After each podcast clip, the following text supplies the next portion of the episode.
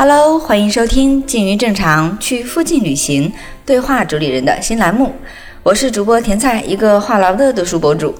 人类学家向彪曾提到啊，现代社会发展的一个趋势是附近的消失。那这档对话栏目呢，是希望通过在地主理人们的安利，为大家构建新的附近，建立新的人文链接。接下来，我会跟成都各种独立空间和社群的主理人。聊一聊附近的新变化，探索我们居住的城市，发现多元文化的魅力。在此也特别感谢周森寻路书馆的淼淼、川大愉悦老师的提议，才有了这档栏目的诞生。好的，接下来带你看看附近有什么有趣的。这期我们聊一聊摇摆舞文化。我现在在成都市中心的天府广场旁边，天府红四楼。麻辣摇摆的工作室，麻辣摇摆是成都首个摇摆舞和摇摆爵士乐厂牌。今天的对话主理人就是麻辣摇摆的主理人李浩 Travis，是这样念吧？是的。那先请李浩跟听众朋友们打声招呼。Hello，大家好，我是麻辣摇摆的 Travis。感觉跳麻辣摇摆的都是潮男靓女，然后大家的名字都很不一般，都要有一个英文名。对吧？我说起对摇摆舞的这个印象呢，最开始其实还是来源于那个电影，像是低俗小说里面那段特别著名的，就是 freestyle 的 battle，还有了不起盖茨比里面我们很熟悉的，呃，穿着羽毛，然后穿着很漂亮的衣服的那个复古舞会，让人感觉非常的自由随意，也很快乐。呃，但是呢，那个时候还是觉得离自己很远。因为身边没有这样的 dance，然后后来我发现，尤其这两年，就是成都的很多的文化活动里面都会出现摇摆舞者的身影，而且我身边的那些朋友们也开始学这个，我也差点儿就学了那么两天，然后半途而废。所以呢，今天好不容易逮住这个机会呢，我们先请李浩 Iris，我能叫你老师吗？可以，李浩老师给我们介绍一下。好，现在进入科普时间。那这个摇摆舞就听起来就是一个洋玩意儿。这个舶来品到底代表着一种什么文化？它又是怎么进入到我们中国，以及落地到成都又是怎么兴起的？能给我们先简单介绍一下这个全貌吗？好的。那说到摇摆舞，刚刚呢，甜菜提到了两个电影，一个是了不起的盖茨比，一个是呢我们的低俗小说。那其实这两个电影，它其实描述了摇摆舞诞生的一头一尾的这样子一个时间。那一头呢，我们可以追溯到就是上个世纪的二十年代；一尾呢，就可以到了我们的五十年代。那二十年代的时候呢，爵士乐大概在一零年代的时候开始慢慢的从黑人的这样一个群体去诞生出来。那有一种舞蹈就开始跟随着这样子一个爵士乐开始去跳舞。那最早的其实那个时候呢，啊，我们在爵士乐中有一种风格叫做迪克西兰。然后呢，那还有呢，就是跟随这种音乐，会有一种舞蹈也开始跳起来了。其实那个时期呢，有很多各种各样的舞蹈。跟着这个爵士乐去跳，那其中有一种舞蹈，那成为了美国大街小巷，不管是黑人还是白人群体都非常流行的一种舞步。这种舞步呢叫做查尔斯顿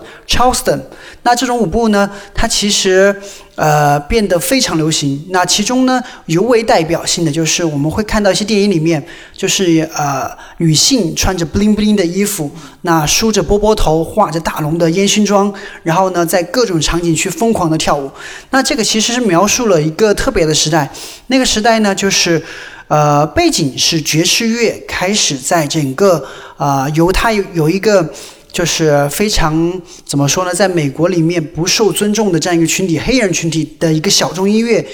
开始进入到了美国的这样的一个主流社区，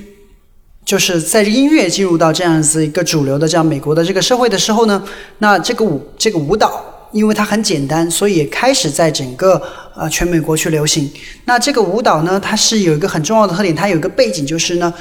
第一，我们的呃可以说是第一次的女性的解放或者女性的独立的那个时期。那在以前我们会看到，就是比如说，啊，很多时候女性那个在美国，女性要出那那种束腰，穿着大的蓬蓬裙，而在那个时代，大家开始解除束腰，开始不穿束腰，我们开始穿那种衣服非常宽松的、非常直筒的这样的衣服。那女性呢？以前以往我们会定义她们不能够去做一些，比如说运动啊，或者是啊喝酒抽烟啊。女生要淑女，在那个时代，女性可以去骑马，可以去自骑自行车，可以开摩托车，可以喝酒，可以去参加去酒吧，可以去街头跳舞等等。所以那个时候的背景，你会看到《你要不是 Gatsby》里面女性每个都很都很有自信的样子。她然后那个时候还有一个背景是女性获得了这样子一个。啊，去选举投票的这个权利，获得政治权利，所以这个时候是背背后有这样子一个背景。那另外还有一个背景就是，呃，叫美国那个时候的叫做禁酒令。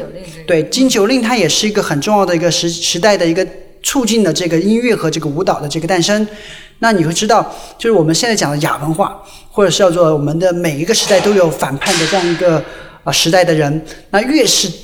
大家不要你去做的，那越要去做；越是不要喝酒，我越想喝酒；越是不让我们去听这种小众的黑人的东西的，那我们越要去听这样子东西。所以就诞生了一个叫做呃 Speak Easy Bar，就地下酒吧。然后地下酒吧里面，大家敲敲门有个暗号，然后有暗号对了进去。然后呢，在地下酒吧里面，大家就是就会有爵士乐，就会有这种各种各样的人在那儿跳舞。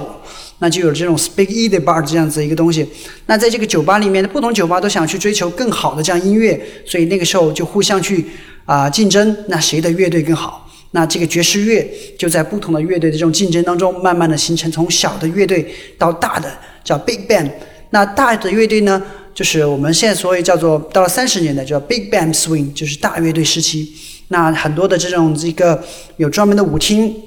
他们会有大概就是二十多人的这样的一个配置，然后呢，啊，两头各一个这样子一个大乐队，然后轮番上演，然后呢有专门的大舞厅，然后大家就全部在跳舞。那其实我们讲的这种舞蹈呢，它其实是一种跟爵士乐一样，它是一个融合产物。就是融合呢，它其实是来自于啊欧洲的白人社区他们的这种社交舞的文化，他们跳华尔兹啊等等这样子一些社交舞。那它又是一个呃跟黑人的节奏。黑人的这个跳舞习惯结合的一个产物，它就形成了我们现在所谓的这种摇摆舞。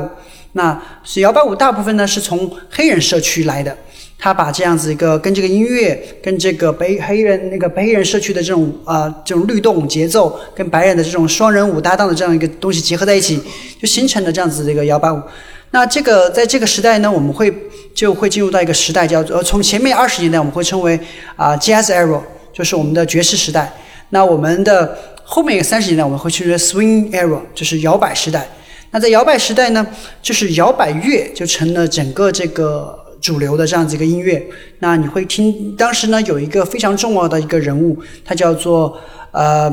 呃，他叫做 Benny Goodman。那 Benny Goodman 就是以往的这样一个爵士乐队的这样的成员，他们大部分是黑人。而 Benny Goodman 他是一个白人面孔的这样人，那他把这个音乐带到了整个这个美国的这样一个白人社会，在白人社会里面，大家开始去通过广播这样一个载体去听这个这个这个摇摆爵士乐。那有了这样子一个群体，有了这个音乐的基础，那很多的这个社会里面就开始各种不同的这个群体去跳这个这个这个音乐，所以在这个我们所谓的这种摇摆舞，它就诞生了各种各样的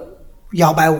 那其中就有很多细分的这样舞种，比如说从黑人社区的，在美国纽约的哈伦地区的的其中一个舞厅叫做 Savoy 舞厅，他们就诞生了一种摇摆舞当中一个非常流行的一种舞种，叫做 Lindy Hop。那那也有在白人社区诞生的一些舞种，比如叫做 Baboa，。等等，在这个摇摆舞的这个体系里面，它有非常多的不同的这样舞种。那最后形成留下来的一些比较主流的一些舞种，那还有这不同时代形成的一些舞种，我们把统一的这些舞种就统称为摇摆舞。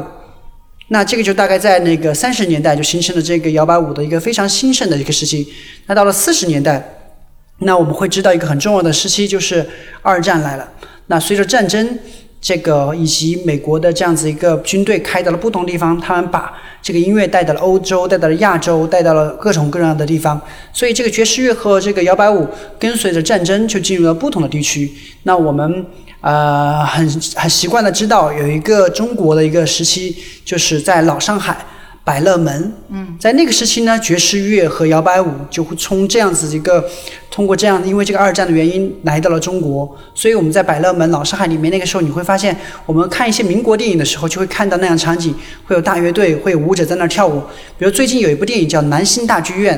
那其中就有这个摇摆摇摆爵士乐队，还有舞者。那些舞者其实就找到上海的一群啊工作室的这样舞者在那儿去跳舞。嗯，对，所以那个就成了这个背景，这个舞蹈就这样子进入到这样一个世界各地。那爵士乐它其中在摇摆舞在欧洲开始有了很很长远的这样一个发展。那呃，再到五十年代，就是呢我们的二战结进入到结束了。那呃，这个有个很重要的原因就是我们的这些乐手们，以前我们就说他是大乐队嘛，乐手们就开，因为被拉都拉去打仗去了，就乐手们没办法组成这样大乐队了，开始就成小乐队。那小乐队呢，就是大家开始做一个事情，就是开始，嗯，就是把改变了音乐的这样一个风格。那我们以前都是乐队，它其实跟舞者是。是相互相互依存的这种关系，呃乐队为舞者去演奏音乐，舞者去根据现场乐队去跳舞。那现在慢慢变成了这个乐手他们去为自己演奏音乐，去艺术化的去去创造音乐。所以呢，音乐从爵士乐从我们的 Big Band Swing 往下一个风格叫做 Bebop，叫 B 波波普的这样一个时代，它更注重乐手的自我表达，所以这个音乐就开始变得不是那么适合跳舞了。它是更多是乐手自己的表达，他会，他往往音乐的速度会非常的快，所以呢，音乐发生变化。那另外呢，又有一种音乐的形式诞生的，它叫做节奏布鲁斯，就是的一种呃节奏布鲁斯的一种演化，叫做 rock and roll。就比如说我们典型的呃一个一个代表人物，就猫王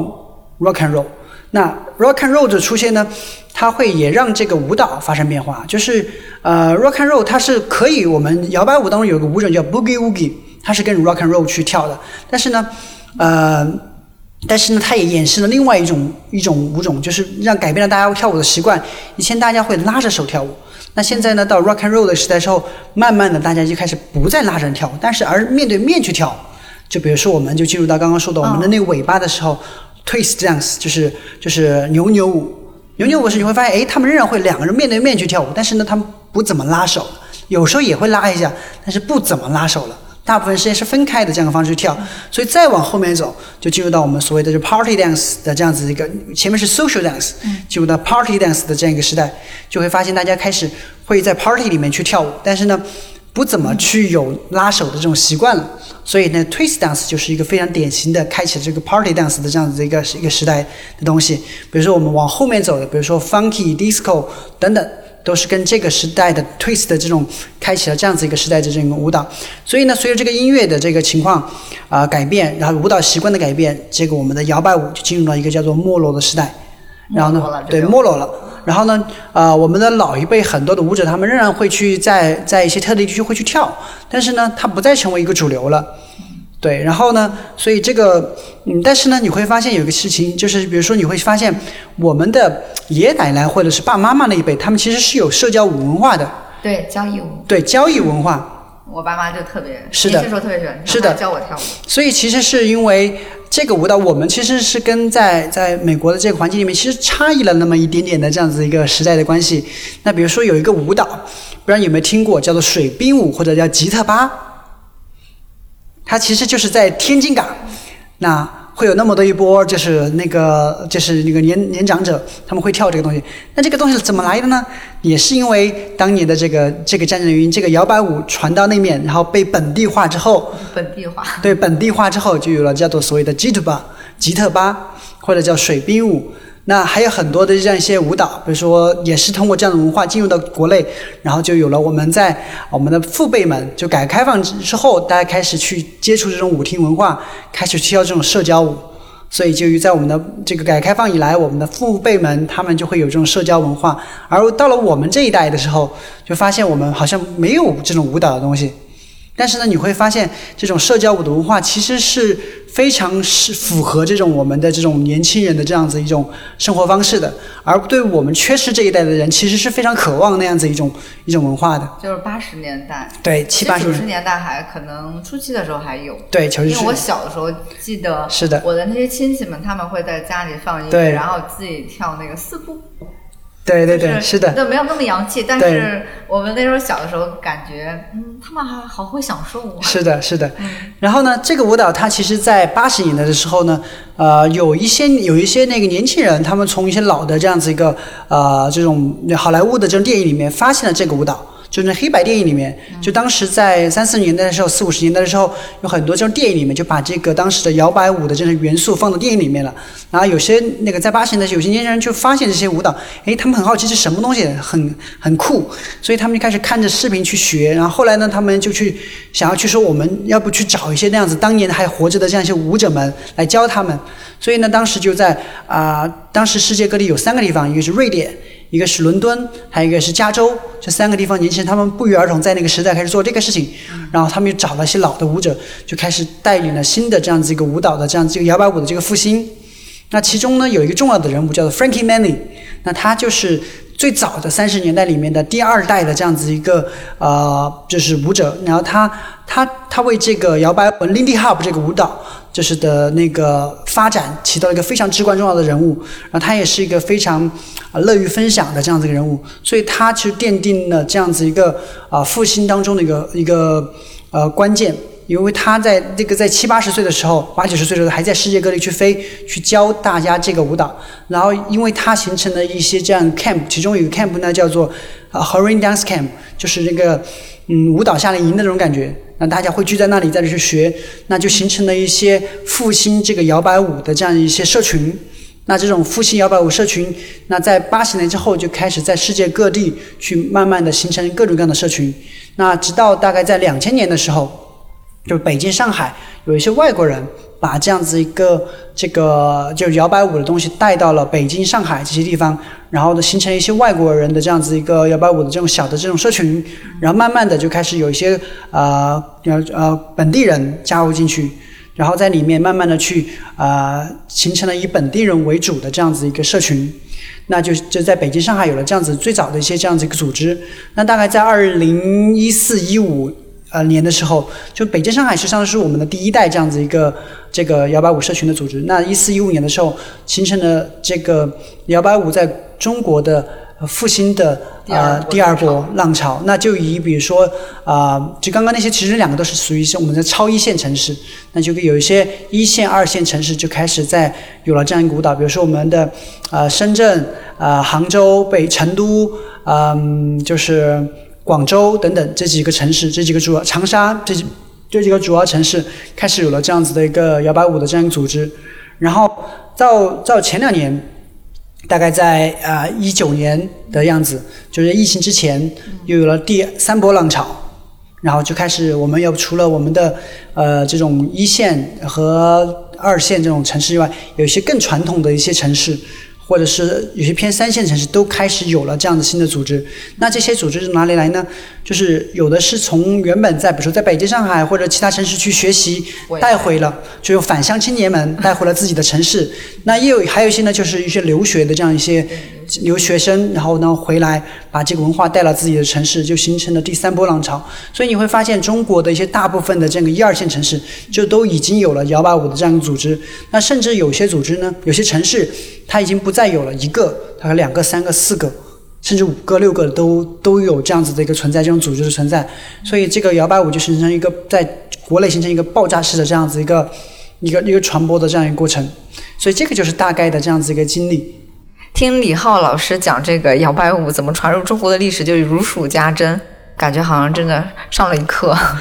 然后马上能清楚了摇摆舞到底是一个呃什么样的一个发展背景。让我没想到的是，它还跟那个女性解放啊，很还有很多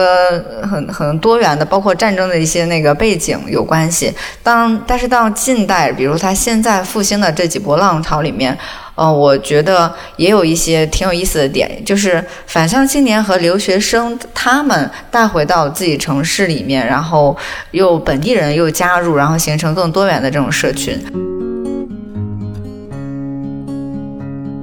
摇摆舞它呃落地到咱们成都，或者说它在成都现在的一个发展，你觉得它就是水土方面是服还是不服的？然后摇摆舞文化和成都本土文化的这种结合，你觉得有它自己的一个特色的一个土壤吗？首先呢，呃，这里涉及到一个摇摆舞为什么会在呃现在就是这样子一个中国这样的城市这样子一个爆发式的发展，其实是有一个有关系的，就是呢，呃，首先呢，我们最开始在做这个事情的时候呢，大家都会有一个这样的自我定位，我们在做一个事情，在做这个舞蹈的复兴。那就是我们想要去重新去找寻那最传统的这个舞蹈的样子，那去跳出跳成最传统的这样子一个舞蹈的这样子一个啊，向那些舞者去学习，跳出这个舞蹈它原本的样子。那这是这是第一个，第二个，呃，我们会发现这个舞蹈好像跟我们现在所处的时代，它有一种某种呃气质上的这样一个需这种需求。就是你会说，为什么年轻人会想要去来跳这个舞蹈？那其实它满足了一个当下城市青年们的一种某一种特殊的这种诉求，在这个舞蹈的这个，在这个摇摆舞，它是这个这个社区当中，或者这个社群当中，或这个舞蹈的形式当中，它满足了一种特定的这个需求。所以呢，嗯，在我看来，这个舞蹈它其实在有两个事情在去做。第一个就是呃，就我们这种社群或者组织在做两个事情。第一个事情呢，就是完成这个舞蹈本身的去复兴、去传播这个舞蹈本身。第二个，其实它在满足我们这个这个舞蹈，它在满足当下城市青年们的一些这样的一个诉求。那这两个事情呢，呃，回到我们刚刚说跟成都的有关系。那呃，再去呃复兴这个舞蹈这个事情上面，其实我们各个城市都是相同的。那另外一个层面的话，就是这个舞蹈跟这种城市青年群体的这种关系上面，那我们会发现这个舞蹈，呃，它所代表的气质跟成都这个城市的气质，是其实是可能比更多的其他城市，我觉得都更贴合一些。是因为我们更会耍吗？啊，是的。这种这种，为什么我们的名字就跟我们的名字有关？为什么我们叫麻辣摇摆？那麻辣摇摆，我们其实一直以来有一句话，就是一种呃，就是麻辣味道的摇摆和成都味道的生活。就我们想要的传递的是这样子一种一种一种舞蹈。所以另外的话，对我们来说。其实我知道它是一个种外来的文化，但是其实我会更希望它跟我们本地的做更好的这样一结合，跟我们所要它另外它其实传递的是一种生活方式，我们希望它跟这个成都的生活方式是能够很紧密的这样一种结合在一起的。那刚刚讲的这种结合的点，其实是在哪里？其实是这种生活方式当中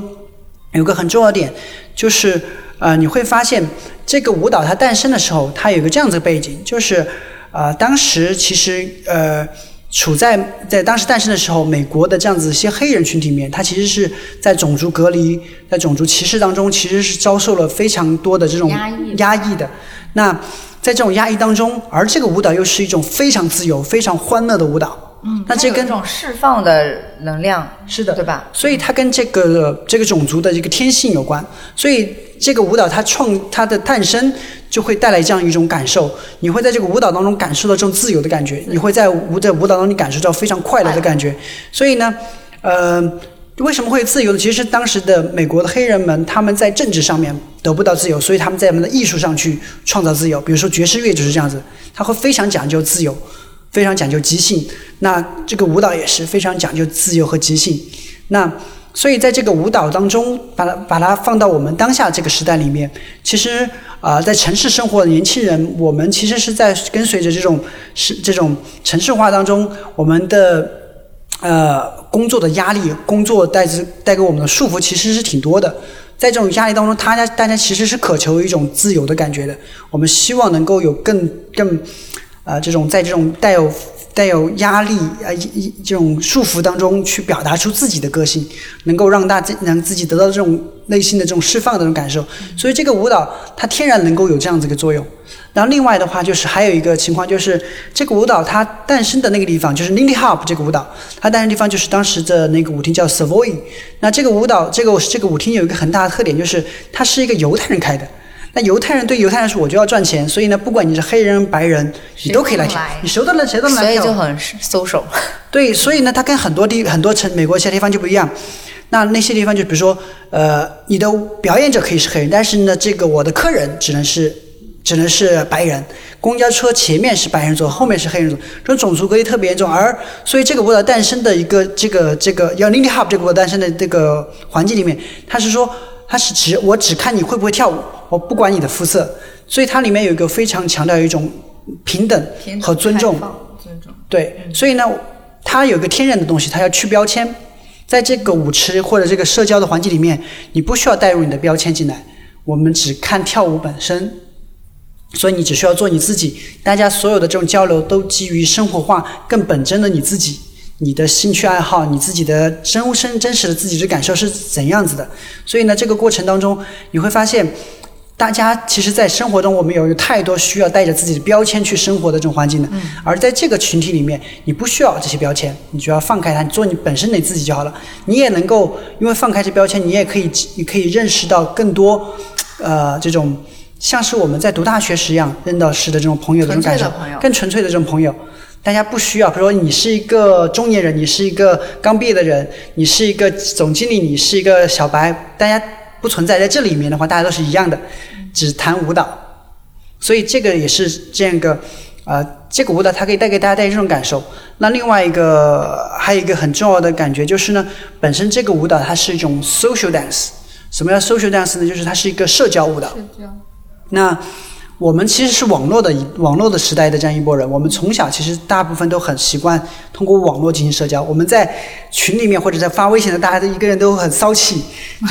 但是见面的人，这个见了面很社恐。对，见了面就社恐。但是这个舞它是一种 social dance，那。其实大家内心其实是渴望面对面去做社交的，只是大家不知道怎么去做社交。怎么打开吧？对，那这个舞蹈它其实是一种我们说的，就是在舞会里面，它其实只需要，它是一个叫三分钟的爱情，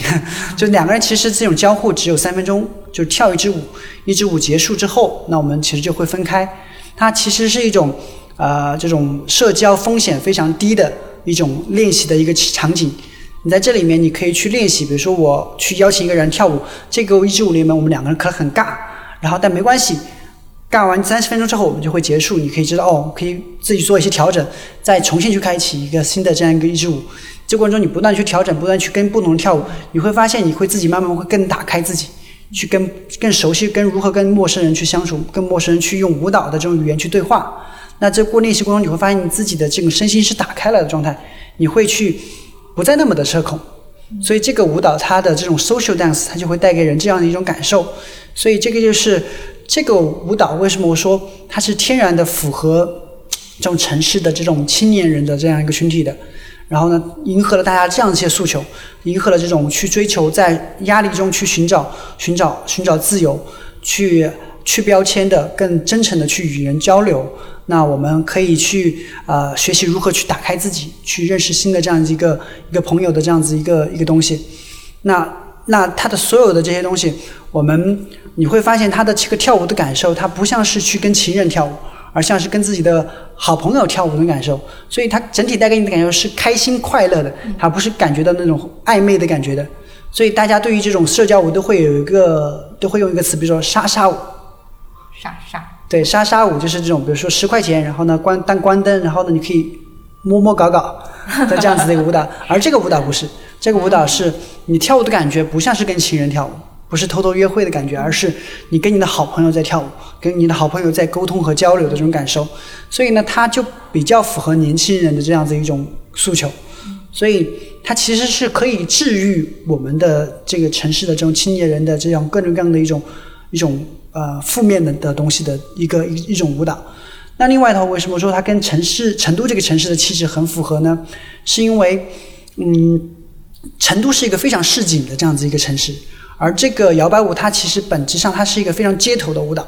来自于就是美国黑人的这样一个群体，这样一个非常街头、非常呃，就是就是这种呃，就是随性的这样一个舞蹈，哪儿都能开始对，哪儿都可以开始跳。只要有音乐，都可以，就是就可以玩的这样一个舞蹈。所以呢，呃，就是他这种随性的感觉，非常享受当下的这种感觉，就跟成都这种生活，这个成都的这个气质是非常符合的。他非常喜欢耍，非常喜欢爱玩，非常热爱生活。这个舞，这个喜欢这个舞蹈的人，你会发现，大部分都是这样子的。对，他们会，他们就很享受生活，很享受当下，很开放自己这种感受。所以这两个气质是完全符合的。所以这个就是你说的怎么去，呃，这个舞蹈跟这个城市的和我们这个成都这个城市的这种关系。然后我听了有三个关键词让我特别心动，让我最印象深刻的是自由、快乐和平等。因为其实是在现在的这个整个社会环境中，对不管是对青年来说，还是对其他大众来说，其实是一种稀缺品。是，就我们在哪里可以找寻这些？摇摆舞可能是一种方式，然后它让我们释放了，就是平时我们不敢触碰的一些东西。我觉得听李浩老师讲，感觉好像真的把摇摆舞文化就升华了一下。突然发现，我们成都真的太需要这种生活方式和这种形式的。但是你下面能不能给我们介绍一下，目前就是我们成都的新青年们啊，我们现在的听友们，如果想去体验摇摆舞和学习摇摆舞，我们可以去哪里学习？包括我们学习的门槛高不高，包括费用啊，然后我们需要掌握什么技能啊？因为我们传统中觉得，比如说学习某些舞，要有一些是有考证需求的，有一些呢，呃，是有那种比较强的那种演出需求，比如说他还要购置服装啊，其他就是那种行头你得备着全，就有的时候就心理压力会会有点会有点大，就觉得自己在上面会投入。太多的这个时间啊，包括那个财力，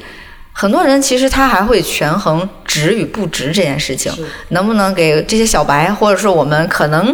想去体验一下的朋友介绍一下？就我们目前成都的这个摇摆舞的氛围，我们可以去哪里学？怎么学？嗯，好，其实是这样子的，就是摇摆舞呢，它其实是可以作为一种叫做终身技能。什么叫终身技能呢？就是啊，学会了忘不了吗？呃，就像是这样子的。我们大家不知道有没有一些年轻人都有去羡慕过那广场舞的大爷大妈们，就是呢，到老了之后，我们还能去跳个舞。你会发现，到老了之后，跳舞是可以作为你的晚年生活的这样一个内容的。你会发现，所以其实摇摆舞是可以从你的年轻跳到老的这样子一种舞蹈。那那呃，所以呢，我们说它其实是可以作为一种终身技能的。那它的这种投入，相当于说，其对于其他的舞来说，其实并没有特别的高。然后，另外这个舞蹈它是一种，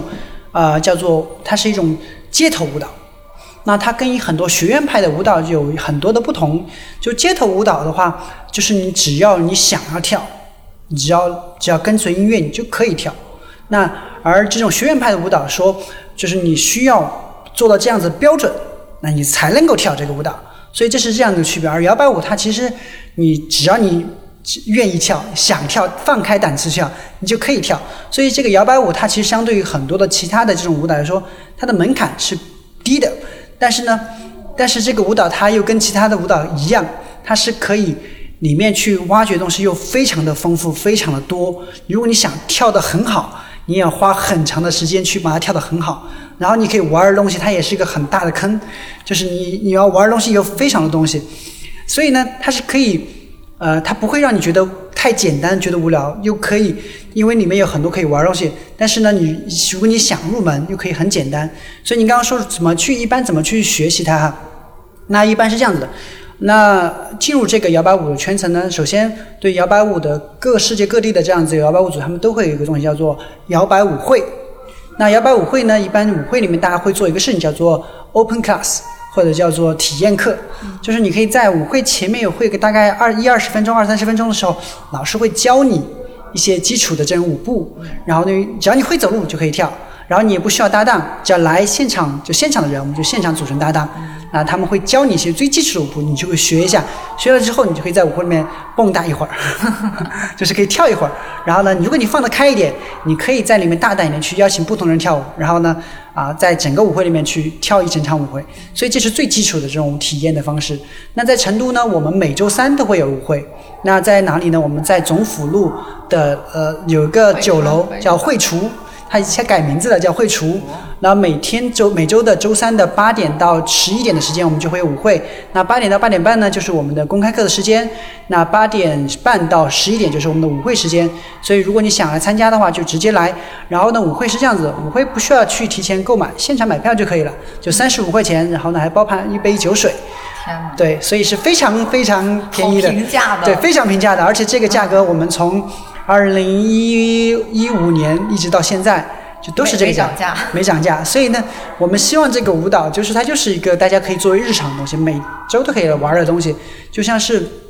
呃，不会给大家带来负担的东西。嗯，所以就想起来周三晚上没事儿干，然后就去体验一下那个摇摆舞，说不定你就入坑了，是的而且还可以马上认识很多朋友。因为我的好朋友冷冷，他就经常去那个周三的舞会，而且你们好像还有挺多主题的，他每次穿的都特别美，对，所以他剖那个朋友圈照片的时候，就让人特别羡慕。是嗯，那这个是最简简单的这样一入门。那另外的话就是，如果你想要去系统的去学这个舞蹈，那你可以来上课。那这个课程呢，呃，其实它会有一个分三个阶段。第一个阶段呢，如果你想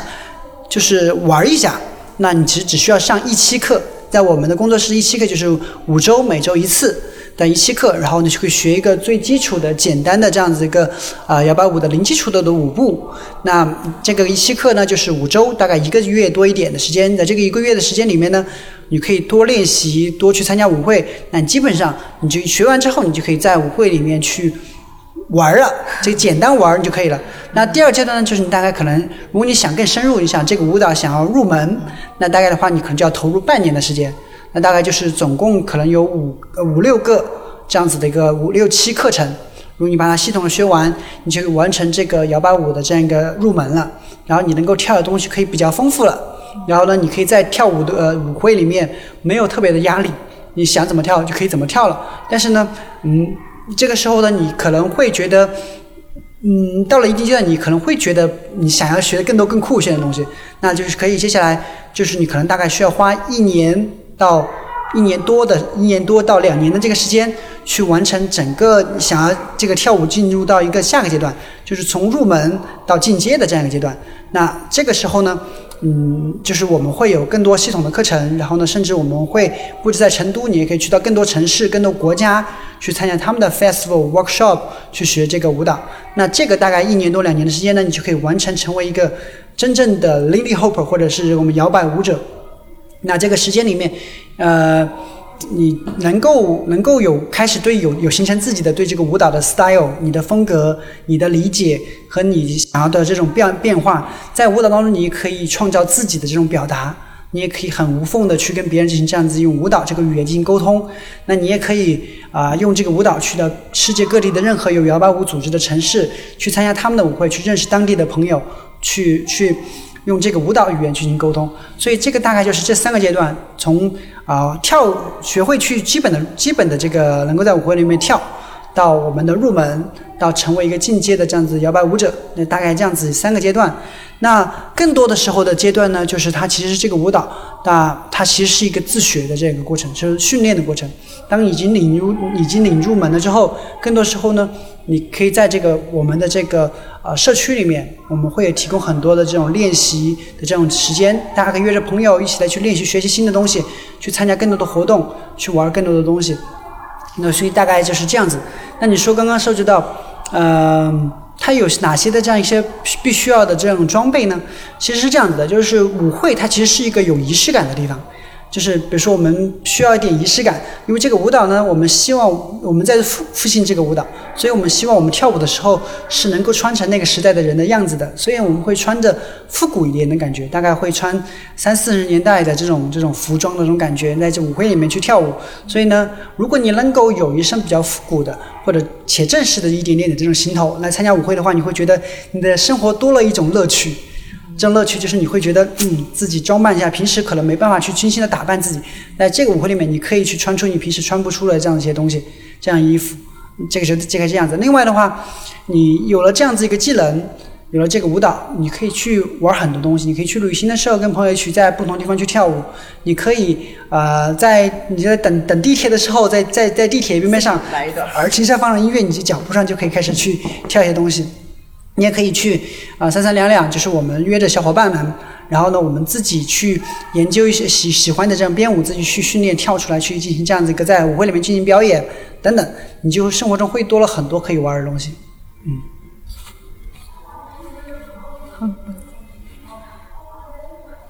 这么一听，感觉我好像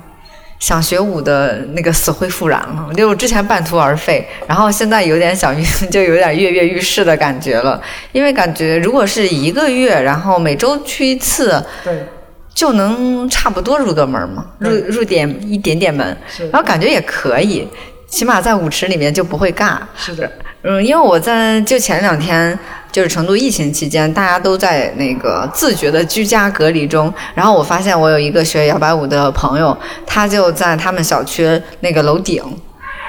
几乎天天练。然后他就是拍视频发到我，我当时觉得好美妙啊！而且他是从就是黄昏的时候，然后到那个天黑，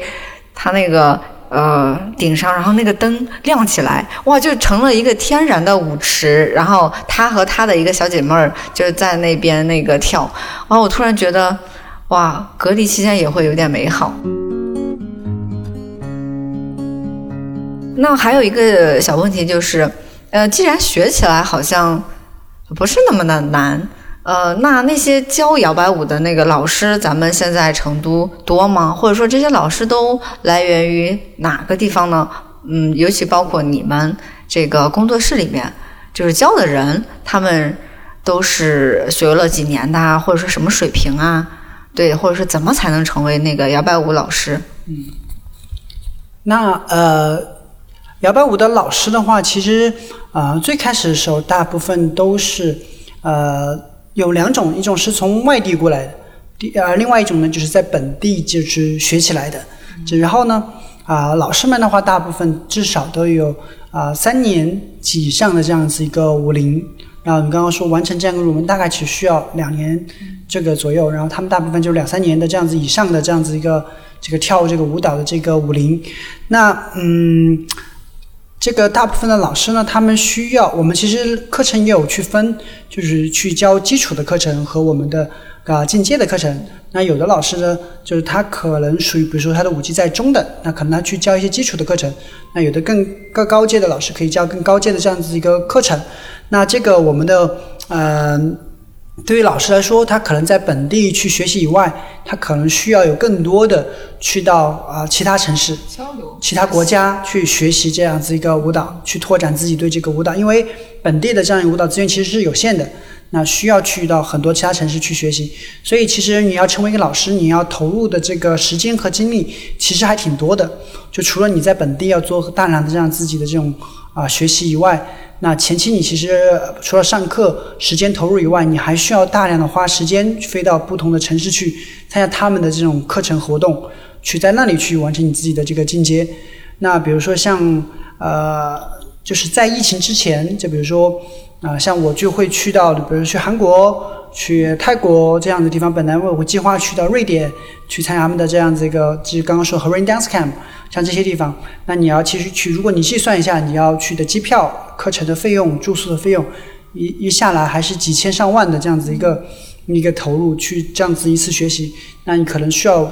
较多的这样子去学习。所以对于很多的这个幺八五的老师来说，他们虽然是兼职，但是呢，他们这个会通过课程。来去相当于说以贩养吸的这样子一个 一个一个状态，就是我通过课程会有收入，那收的钱我再给他自己去学习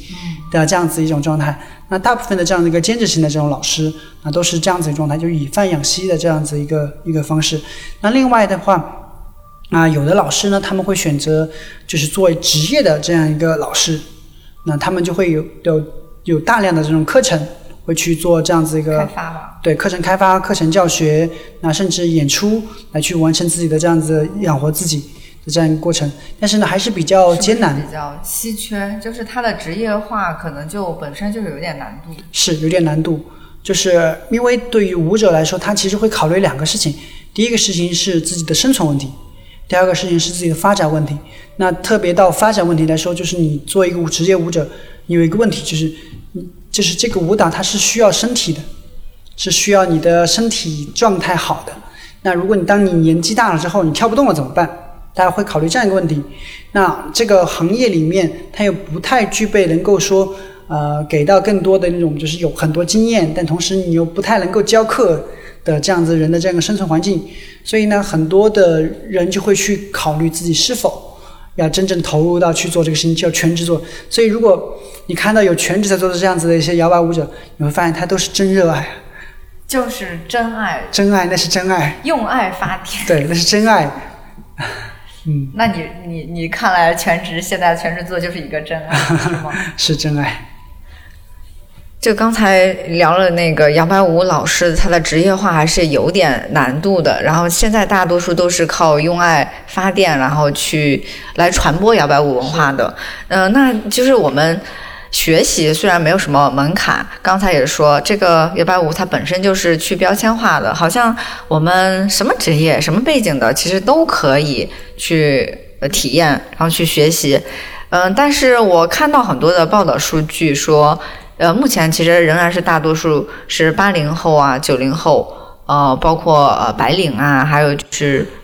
高校的老师啊，这种学生这个群体比较多。那如果这样算起来，好像应该是二十到三十加这个人群应该是最多的。然后你观察到的情况是这样吗？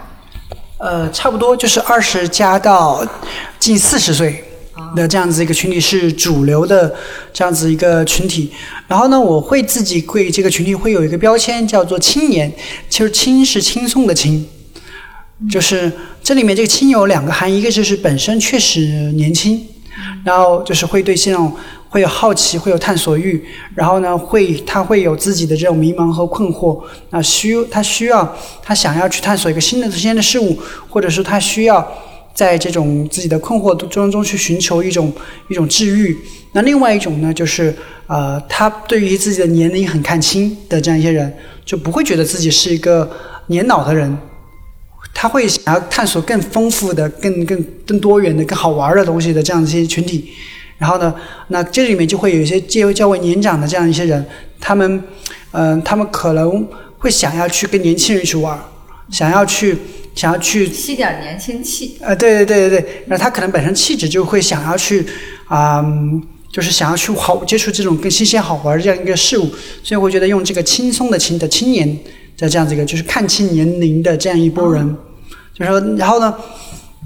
这个青年就是年龄会带给我们一些负担，那他们会把这些负担就是放下放下的这样一些人，他们会，所以在这里面你会发现这些人。呃，在跳摇摆舞的人，他们大部分你跳过一定年龄之后，你会发现他们的这种负担感就没有那么重。这些人他没有没有那么越轻松，对，越跳越轻松，越跳越年轻啊。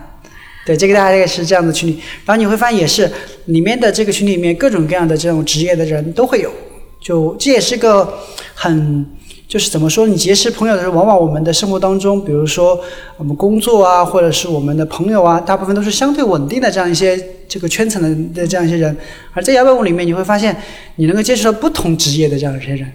就是比如说你会接触到设计师啊，或者是做做保险的，或者是做 IT 的各种各样的人，做设计的。啊，做手手工的，做博主的，就什么都可能，什么都可能的这样人都会在这里面，你可能认识，就会很有意思。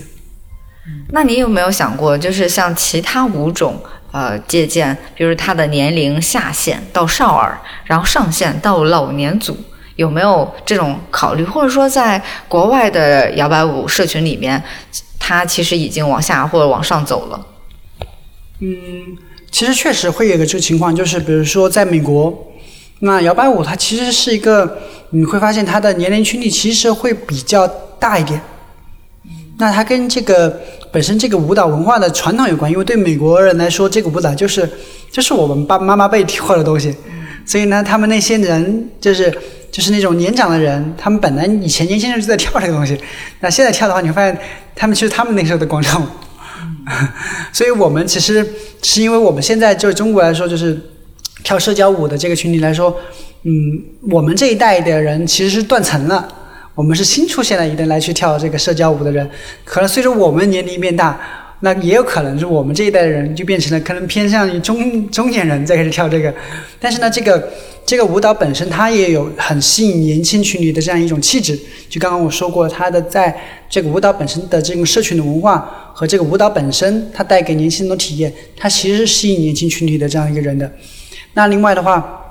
啊，关于这种啊其他舞种的这个年龄的问题，然后它其实也有一个东西叫做市场的选择，就是做舞蹈这个事情的话，你会发现做两个群体是能够这个收益是更更更好的，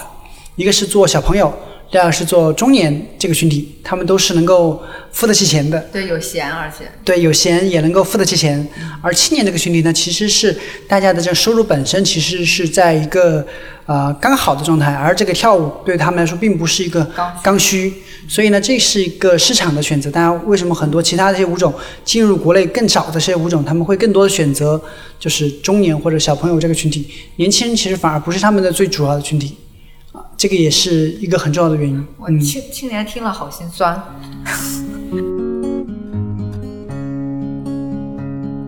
那刚才我们听了摇摆舞的这些美妙的地方，然后我们再更多的回归到我们的现实，我们聊一聊，就是在推广这件事情上，就是你们做了就是哪些的这种尝试，或者说又碰到哪些难点？就即使是我在非常多的。活动还有各种场合里面都看到过，就是摇摆舞者的这个身影。但是就实话实说，就是你在这个推广上面，其实你遇到了一些什么样的那个难点？就是美妙的，当然也可以给我们分享一下。嗯，其实最大的难点的话，就是第一个难点就是到底什么是摇摆舞？就是对于大众来说，它缺少一个概念，就我不知道什么是摇摆舞。然后呢，它很陌生。对于陌生的东西，大家其实天然就会去去去去怎么说呢？会观望吧。对，观望，他会观望这个东西。所以你需要花大量的这样一个时间去不断的去告诉他什么是摇摆舞。所以呢，啊，有的时候我们我们会做了很多的一些尝试，比如说我们我们会做自己的自媒体，然后呢，我们也会去大量去做这种品跨品牌的这种合作，包括跟媒体的。跟这种啊商业品牌的合作，那通过线上的线下，我们都会去做这样子一些活动，啊，这样一些报道来去让大家知道这个舞蹈。那你会发现，这个舞蹈它是这样，它最大的魅力并不在于视频或者文字，它最大的魅力在于你实实在在的去体验，你去跳，去跳，你跳完之后，你知道哦，这个舞蹈真好玩。就是看的快乐不如自己跳的快乐。对，但是呢，嗯。但是你刚刚说过的东西，就是大家可能很多在成都，我觉得这么多年下来，大家已经对这个摇摆舞这个词已经有足够的这种认知了。但是呢，大家仍然很多人都是处在一个观望状态，因为对这个舞蹈不太不太认识，这是第一个点。第二个点就是呃，就是就是我们对中国这个这个环境来说，对于这种 social dance，那它其实是有一种偏见的，或者是一种呃怎么说呢？呃，会有一些这个特那个刻板印象，比如说他会有几种刻板印象，比如第一个刻板印象就是，比如说他是会想到老一辈的那样子的舞蹈，或者我刚刚说的沙沙沙沙舞，就是一个会摸摸会摸摸搞搞的这样子一种舞蹈，会想社交会会往这个方向去走，所以这是第一个，第一个会觉得这个是一个不正经的东西，跳这种对，不纯洁。不纯洁的东西，第这是第一个，第二个就是啊，他们会觉得呃跳舞本身。就是一个不务正业，对这个帽子盖的挺大的，对，也确实，对，就跳舞本身就是一个不务正业，就是就，嗯，特别是来自于比如说来自于父辈的这样群体，或者来说，嗯，对于一些，嗯，怎么说呢？可能有些甚至有些年轻人的群体就觉得，我这个年龄我就要做的事情就是去好好的工作，好好的赚钱，跳舞本身就是一种不务正业。然后呢？所以对他来说，这个跳舞本身，只是他只要哎，呃，只是做一个感受一下，哦，可能就 OK 了。所以这个也是一个呃，而在我们看来，就这个舞蹈它其实是一种，它是一种 life lifelong long long dance 的东西，它是一种终身可以作为你对你来一生来说是一个有帮助的这样子一个一个东西啊。但但很多人其实对这个舞蹈它会有这样的东西，它就是一个不务正业的东西。那另外一个还有一个很重要，就是这个舞蹈里面，他会觉得跳舞是女性的东西，而这个舞蹈它是一种 social dance，它是一种需要有男生参与的这样子一种舞蹈，而大部分的这个男性其实会非常的排斥去跳舞这个东西。所以现在的呃跳摇摆舞的里面，也是绝大多数是女性为主，因为成都所有的文化活动都是三分之二都是女生，对，是的。嗯，所以这个也是一个限制这个事情去发展的一个很重要的一个点，就是男性不够。对，男生都去其他的搜索或者说打游戏。对，他们就不会选择看起来有一点女性化的跳舞这件事情。对，反而其实在这个这种社交舞里面，其实是非常能够展现出男生的魅力，因为这种这种这种舞蹈里面，它是需要我们的角色叫做 leader 和 following。leader 就是你要去学练练习如何去带领，就是其实这个过程当中，男性是能够得到非常多的如何去带领你的搭档的这样子一种这种技巧和能力。然后另外的很话，绅士，我觉得对，非常绅士。然后另外的话，你刚刚说这种装扮方面也是，就他能够真的能够帮助一个男生去改变他的气质的东西。对，不只是看着干净，对他可能看起来帅气和绅士。是的，对，而且我觉得很多都是有点，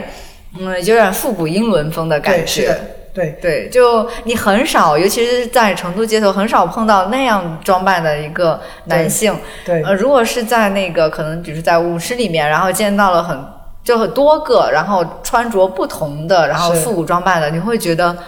有一点点像穿越到那个是那个年代，或者说去到国外的那种感觉。是的我觉得是生活里面很很不一样的一种体验和感受。对，是的。然后，所以这个也是一种刚刚说的这种问题，就是男性对于这个事情的这个认知。然后呢，嗯，另外还有一个还有一个很大的难点的话，就是，呃，就是我们再去做这样子一个本身是这样子，我们因为嗯在做这个推广的过程中呢，嗯，我们需要去把让大家更多来参与到这个跳舞这个事情上面，我们呃也会存在一个问题，就是我们本身自己本身这个团队，就是它是一种它是由社群而形成的这样子一个团队，我们其实没有办法做到很专业的去做这样一个所谓的这种推广的事情，大家都是靠口碑。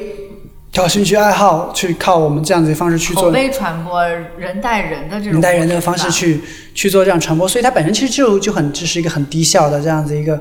一个一个一个做法，所以所以这些都是一些我们刚刚说的这些很难的点，你很难去去破除，所以你能做的事情就是。呃，慢慢的去做这样子一个影响，所以需要花大量的时间去做我们所谓的叫做市场教育的这样子一个一个事情，让大家知道就是哎原来是这样子的。那那你这个事情要做成就是花大量的时间去做这个事情。所以这个市场培育的这个过程和时间，就是现在是不是特别确定，对，不确定也是一个探索期。对，嗯，呃，但是我觉得还是有一些那个亮点的，包括组织一些国际型的这种舞会，因为只看本地的这些 dancer，好像就是那些人了。然后如果是有呃其他城市，然后甚至其他国家的舞者，然后来交流，然后他的那种视觉盛宴，然后那种体验就会更更丰富一些。当然，可能这两年的这个疫情关系，我感觉好像没怎么就没怎么整这种的这种赛事，更多的还是就是其他的一些商业演出的一些尝试，对吗？其实我们每年会有一个大的活动，叫做麻辣摇摆节，就是我们从二零一六年就开始去做这样子一个麻辣摇摆节。那在麻辣摇摆节呢，我们就会去请一些国外的老师过来，就比如说我们，嗯，就最近二零二一年就搞了一届麻辣摇摆节。然后呢，虽然因为疫情没有请国外老师，但是呢，我们做了那个我们就是 Big Band，就是把跟成都的那个成那个川音的爵士系他们的大乐队我们请过来，就二十人大乐队做现场的一舞会，然后在那个成都音乐坊。那二零一九年的时候，二零二零年停那一年，二零一九年的时候，我们在三个老师博物馆里面，我们就请了西班牙的这样一堆一堆老师过来。那二零啊一八年的时候，我们就请了有泰国、韩国的老师过来。那一七年的时候，就也请到就是、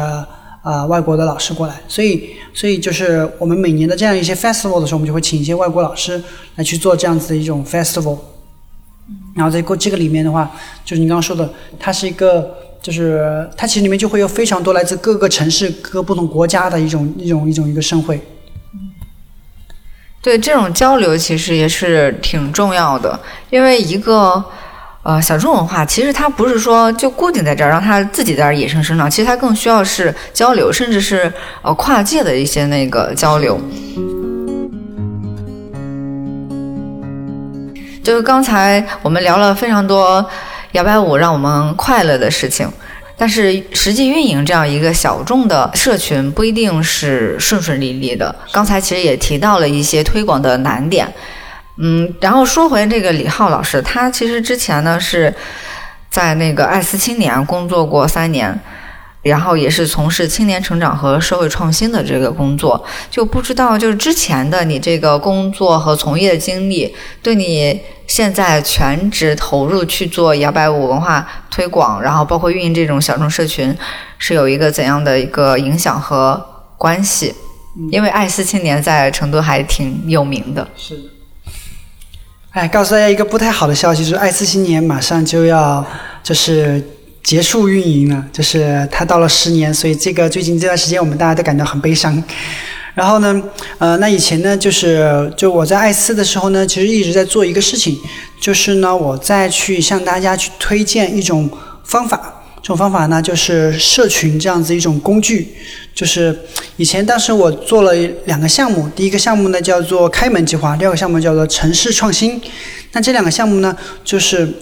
开门计划，我们是用大家去发起自己的社群，来去来去基于自己的社群啊，来去拓展自己的这样子一个啊兴趣爱好。那那另外的话，我们另外那个城市创想呢，我们希望大家尝试用社群的这样子一个工具，去尝试去做社会创新的这样一个事情。那啊，这个是之前我一直在做的。然后呢，呃，在我看来，社群是一种非常好的一种工具。这种工具呢，因为创业它需要是以资本来集合，而社群的话，它是以人的集合。对人的连接，你只需要能够让这些人能够大家能够啊，就是付出力所能及的事情。然后呢，一起来去共同去创造一些力所不及的事情，那你就能让这个事情去推动它，共同去为着某一个这样一个目标去发展。所以呢，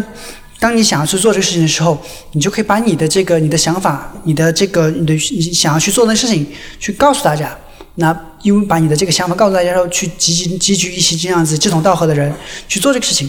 那。嗯，那这个是我之前在艾斯在一直在做的这样一个事情，而摇摆舞其实是这样的，而摇摆舞本身其实也是这样子一个社群。那以及其实一直以来以前我在去教大家用这样子的方法去做，那呃摇摆舞其实就是我自己的一次实践，我希望我自己也能够去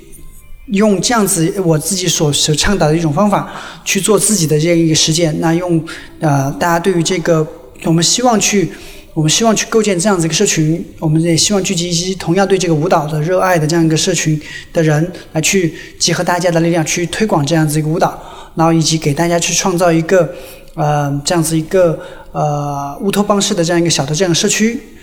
来去也去做这样子一个事情。所以这两者的关系就是这样这样子的，就是因为本身以前我在做这样子一个实践，那那这个就是我的具体在做的这样一个事情。所以刚好你是实践了以自己为方法，对，是的。嗯，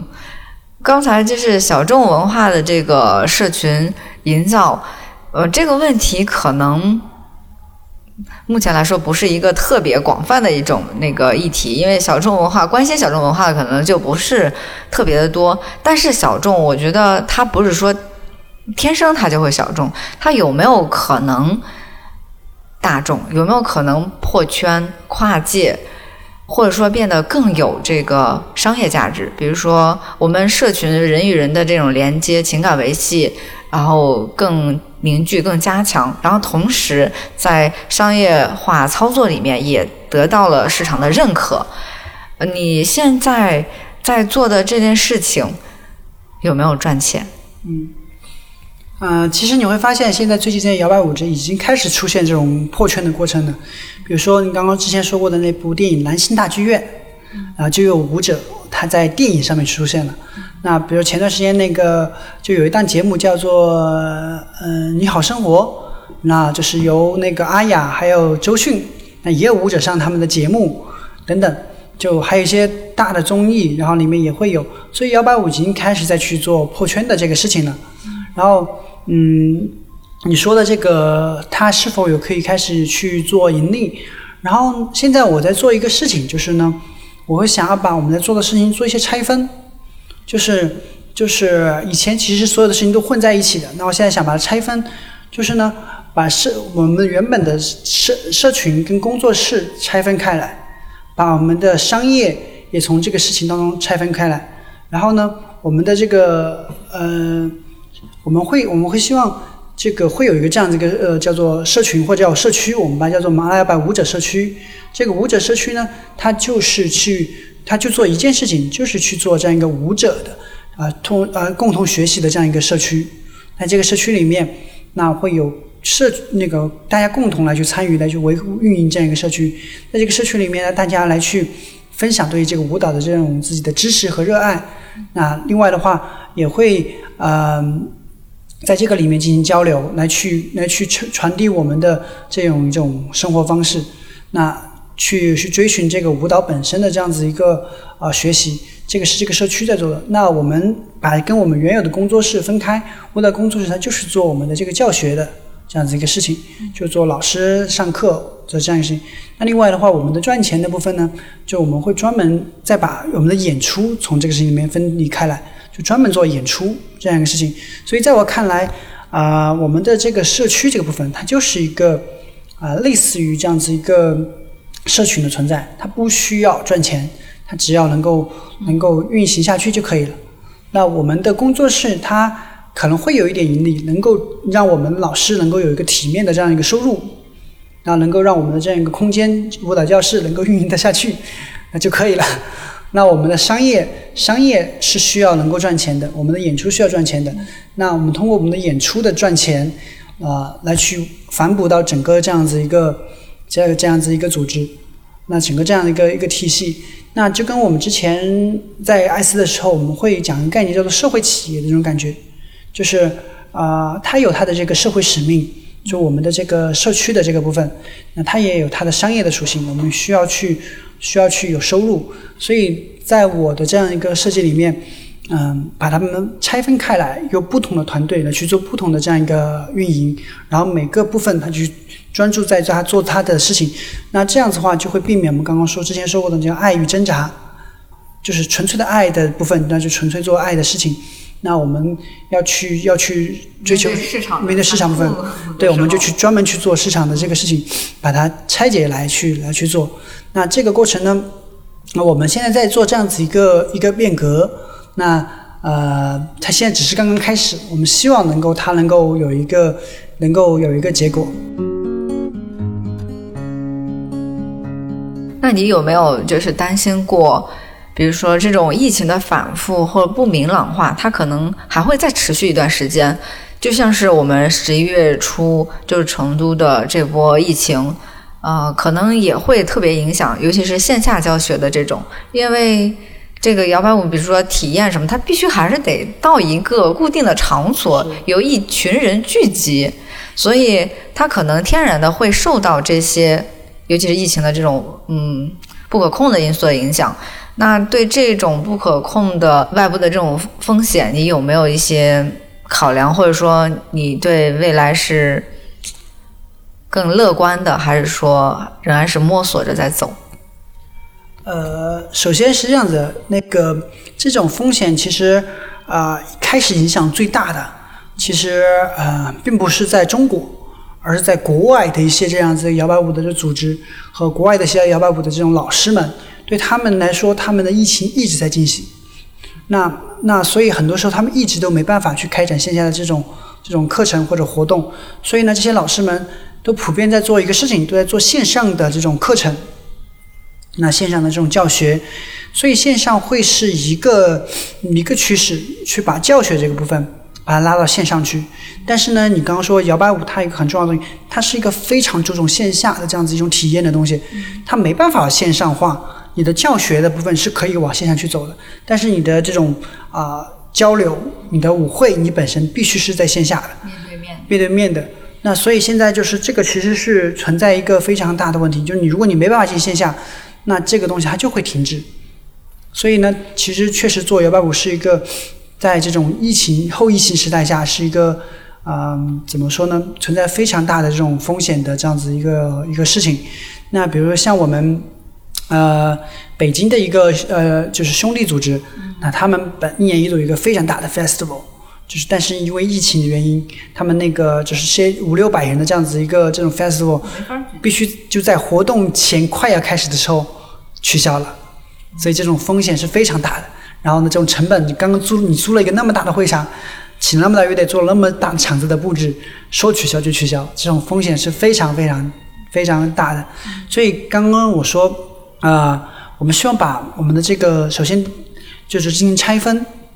拆分之后，然后呢每个板块它都可以去更灵活的去应对我们的这样子一个疫情下的这样的东西，比如说我们的商业的部分。如果因为疫情来了，商业的部分如果没办法去做这种更线下的商业，那我们会啊也可以商业的，只要市场还可以做的东西，我们就可以去做，那就不会去受到说你是一个做摇摆舞的组织，你就必须去做一个摇摆舞相关的事情。那我们商业部分不，我们就是要去要存活下来，那我们可以去去这个市场所需要的就去做市场能够做的事情。那我们的这个教学，那我们也在尝试去啊。有线下的这种课程，你会尝试去做线上的这种课程。你们的线上现在集中在？我们现在还还没有开始做，但是我们之前做过一次，在做过一段时间，就在我们二呃就最疫情最开始严重的时候，我们在抖音上做过直播的课程。然后那个时候一个月我们做了有一千的粉丝，也有在是在做这样一个事情，所以。这个我们的课工作室往课程往线上去发展是接下来我们也会去尝试去做的事情。那这个社群的这个部分的话，那首先它是一个本身它是一个社群，或者是它是一个不盈利为目的的这样子一个组织。那所以呢，它它会实现有线下，但就是说只要疫情可以，我们就线下；要不疫情不可以，我们就在线上的这样子一个一个方式。所以它啊能否有线下活动，那就跟着我们当下的这种环境去做就好了。所以不存在，所以它的影响就不会那么的大。所以我们想的方式就是把我们原有的事情做一个这样拆分、拆分的方式去共不同的去承担不同的这样的这种风险，这是我们的一种考虑。嗯，因为后疫情时代，尤其对挺注重线下的很多的这种业务板块，其实都受到挺大的影响。可能往某一些东西往线上迁移，也是现在和未来一种趋势吧。因为我之前在那个 B 站上看过一些就是摇摆舞的一些视频，但感觉好像都属于播放量不是特别大。是。对，可能呃对摇摆舞知道这个，或者说已经在跳的，他可能会去搜索一些。那其他的可能他都不是特别大的流量，甚至还不如 B 站那些二次元的那些，包括古风啊，因为它太多的那种舞种了。呃，就是属于他单独 solo 就会感觉挺酷、挺好看的，但是摇摆舞它起码还是得那个，呃，有有这种搭档的，而且是更多人在一起的时候，那种氛围感才会有。就是我们现在在天府红的这个呃工作室，就是目前来看，是不是它更多的就是没有人学习的时候，它是一个控制的状态，还是说你有想过？把这个空间再去进行一些呃充分的利用，还是说其实你并不特别注重这个空间？因为我是考虑到在市中心的这个地方，它还是一个挺大的一个成本嘛。对，就是空间利用这块，你是怎么考虑的？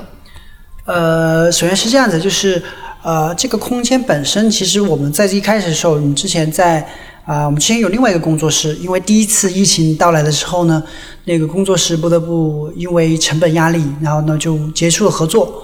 然后呢，啊，所以这个工作室其实是有一个，首先有一个很重要点，就是因为我们跟商场是一种合作关系，是一种啊这种这种用基于合这种合作的方式来去共同来去经营这样子一个一个这个工作室，所以我们呢，对我们来说，它啊成本的压力就还好。我们最大的成本其实是做这个工作室本身的这个装修的这样的一个投入，这是我们最大的这个成本。然后，所以，所以我们会有一定的压力，但是压力没有之前那么大。这是第一个。第二个是，呃，这个空间其实我们刚刚说，我们做拆分之后，我们希望这个工作室它可能我们会把它这个范围会扩大一点点。我们希望它是一个，呃，不只是一个摇摆舞的舞蹈工作室，我们希望它是一个，呃。爵士生活方式的一个体验空间，就是这个，就是呃，嗯，在这里我们在我们的在我们的规划里面，它有会有舞蹈，那也会有也会有音乐，所以呢，在后面的话，我们会慢慢会白天的时候，我们会有会有乐队在我这里进行排练，甚至我们会有乐队会有在在这里会有这种呃演出。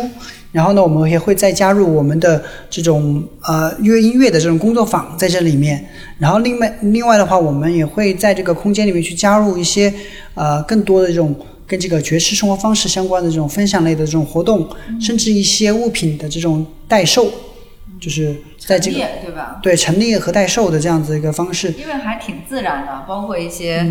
就是呃服装啊，然后服饰之类的。因为其实这个空间还是挺大的，甚至是有一些小型的，就是有点像 live house 那种感觉。对，我觉得这个空间未来的想象还是挺多的。嗯。最后其实还有两个问题，然后我们刚才一直在畅想，就是摇摆舞会出圈吗？或者说他现在已经一点一点在破圈了？呃，李浩老师也一直在提，想维系自己的这种这个小小的乌托邦。我是觉得，就是这个圈是有的时候它真的存在吗？或者说是不是呃本来就是很限定的自己画了这种圈？就是未来你。